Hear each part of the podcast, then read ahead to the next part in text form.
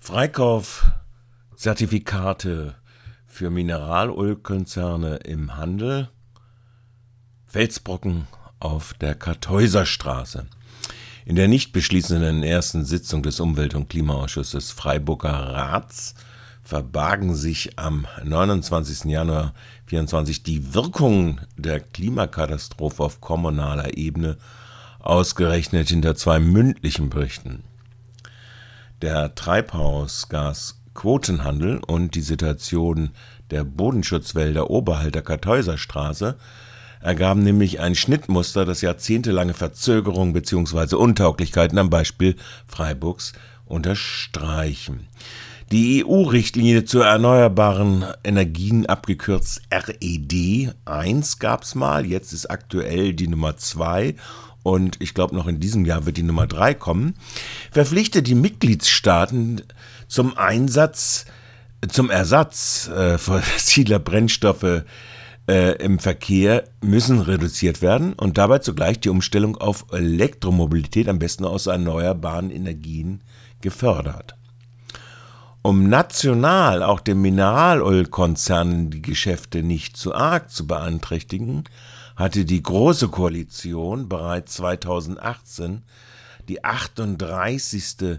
Bundesemissionsschutzverordnung, immer abgekürzt BIMSCH genannt, in Kraft gesetzt, die die Ampel 2021 und 2023 novellierte. Kern war und ist die Einführung eines Treibhausgasquotensystems, mit dem sich die Mineralölkonzerne von Strafgebühren wegen Verfehlung der Anrechnungsziele des Stromanteils im Verkehr beim Treibstoff in Bezug auf die Tonnenlast der Treibhausausgaben 1924 sind das neu 9,25 Prozent und im Jahre 2030 sollen das 25 Prozent sein. Also da können Sie sich freikaufen von äh, bzw. zukaufen.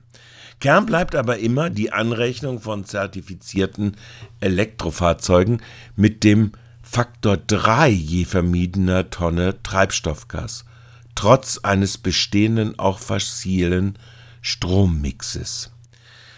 Der grüne Wasserstoff kann in konventionellen Raffinerien erzeugt werden und wird dem, mit dem Faktor 2, also je Tonne vermieden, werden zwei Tonnen CO2-Ausstoß auf die äh, Quote, die die Mineralwirtschaft zu erbringen hat, angerechnet. Dies ließ auch die Ampel als Umrechnungsfaktor unangetastet.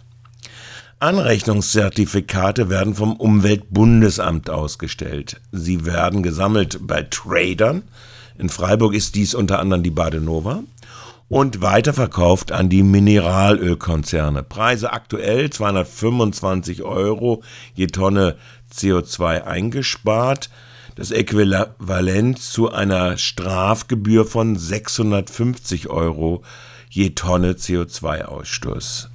Äquivalent immer. Strafgebühr. Angesichts einer derartigen Hütchenspiels bei der Verkehrswende, die in Freiburg und der Region bei den Emissionen nicht sinkt, sondern seit Jahren stagniert, außer der Corona-Delle, staunten die anwesenden Räte nicht schlecht. Am Montagabend tatsächlich eine harte Nuss zum Knacken gegeben, weil es natürlich ähm, mehrere ähm, Dimensionen gleichzeitig anspricht. Zumal Herr Rausch vom Umweltschutzamt die konkreten Dilemmata ziemlich genau ja auch beschrieb.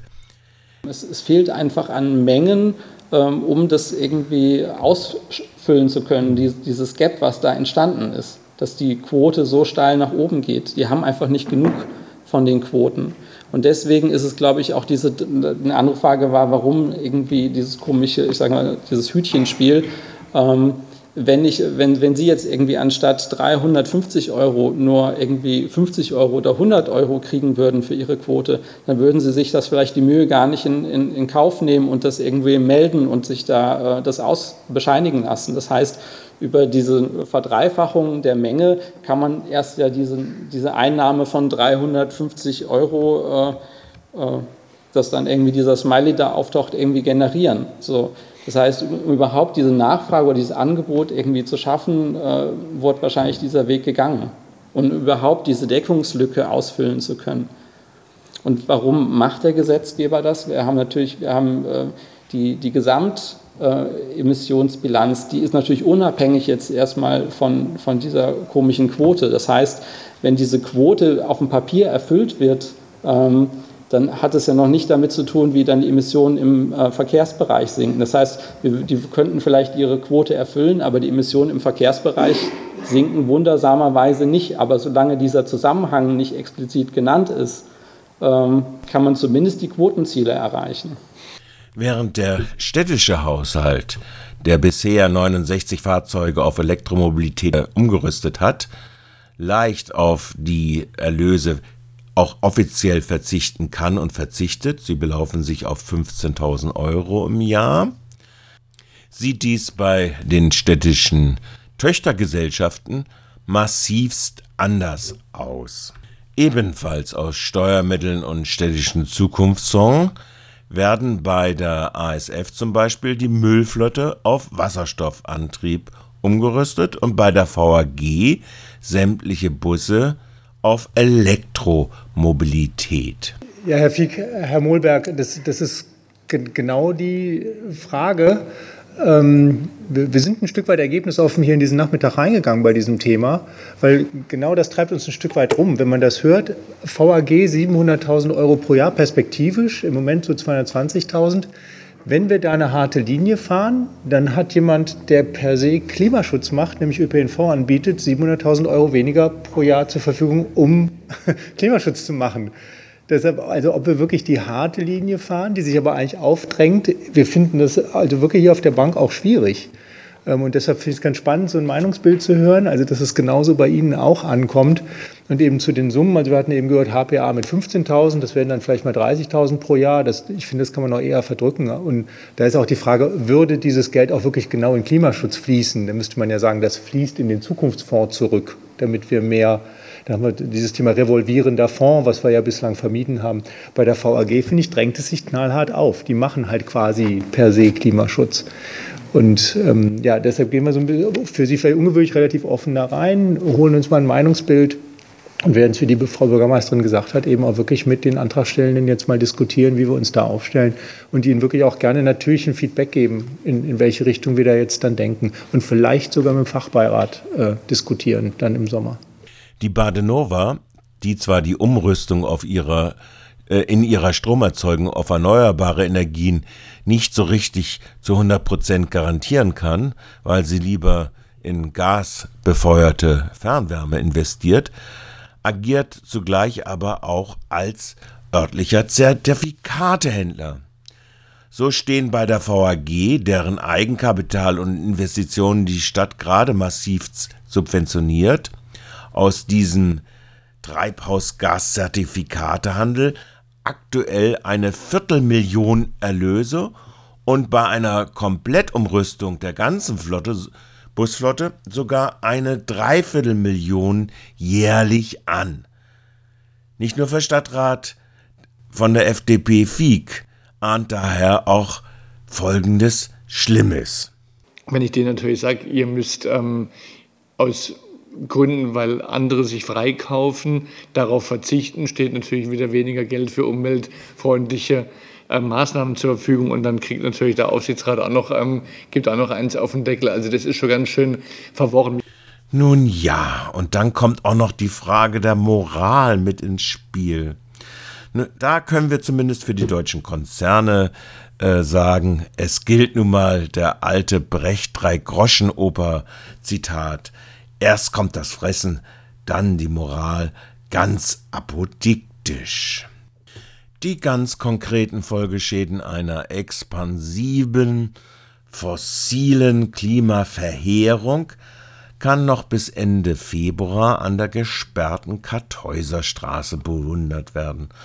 Dort kam porös gewordenes Gebirgsfels Brocken runter, ein neuer Schutzschaum für 300.000 Euro beziffert monetär, was für gigantische Klimaanpassungsfolge Schäden auch auf eine der waldreichsten Städte der Republik zukommen werden, ja werden und nicht nur kommen, möglicherweise. Im konkreten Fall ist jedoch Herr Menzinger vom Forstamt äh, doch einigermaßen noch beruhigt über den Umfang des jetzt angefallenen Schadens und seiner Behebung. Es war nicht hier anwesend bedanken, weil diese Zusammenarbeit sehr gut funktioniert hat. Also das musste sehr schnell passieren. Also es waren großer Brocken, die darunter sind und sind danach noch kleinere. Jetzt sind vorne bei der Jugendherberge auch noch kleinere. Und innerhalb weniger Tage haben wir da gemeinsam das zusammen beide, beide Anliegen oder beide Interessen sozusagen versucht unter einen Hut zu bringen. Das hat dann, hat dann sehr gut funktioniert, sodass ich, auch wenn die Gesamtbotschaft nicht so eine schöne ist, aber für den konkreten Fall sehr froh bin, dass wir eine erstmal tragfähige Lösung gekriegt haben. Genau. Vielen Dank. Der dort bald seit Jahrhunderten angepflanzte alte Eichenwald an den sonnigen Südhängen des Schlossberg-Hirzbergrücken bis hin zur Jugendherberge wird zum einen durch die Dürren der letzten Jahrzehntes immer stärker geschädigt. Seine Bodenschutzfunktion funktioniert deshalb immer weniger. Die Starkregenereignisse lösen den Bodenhumus mit dem nachwachsenden Wald und diese Erosion führt auch zur Verlüftung des darunterliegenden Gestein, das dann abbricht. Was im Höllental längst an der Regel erreicht nun die Stadt selbst.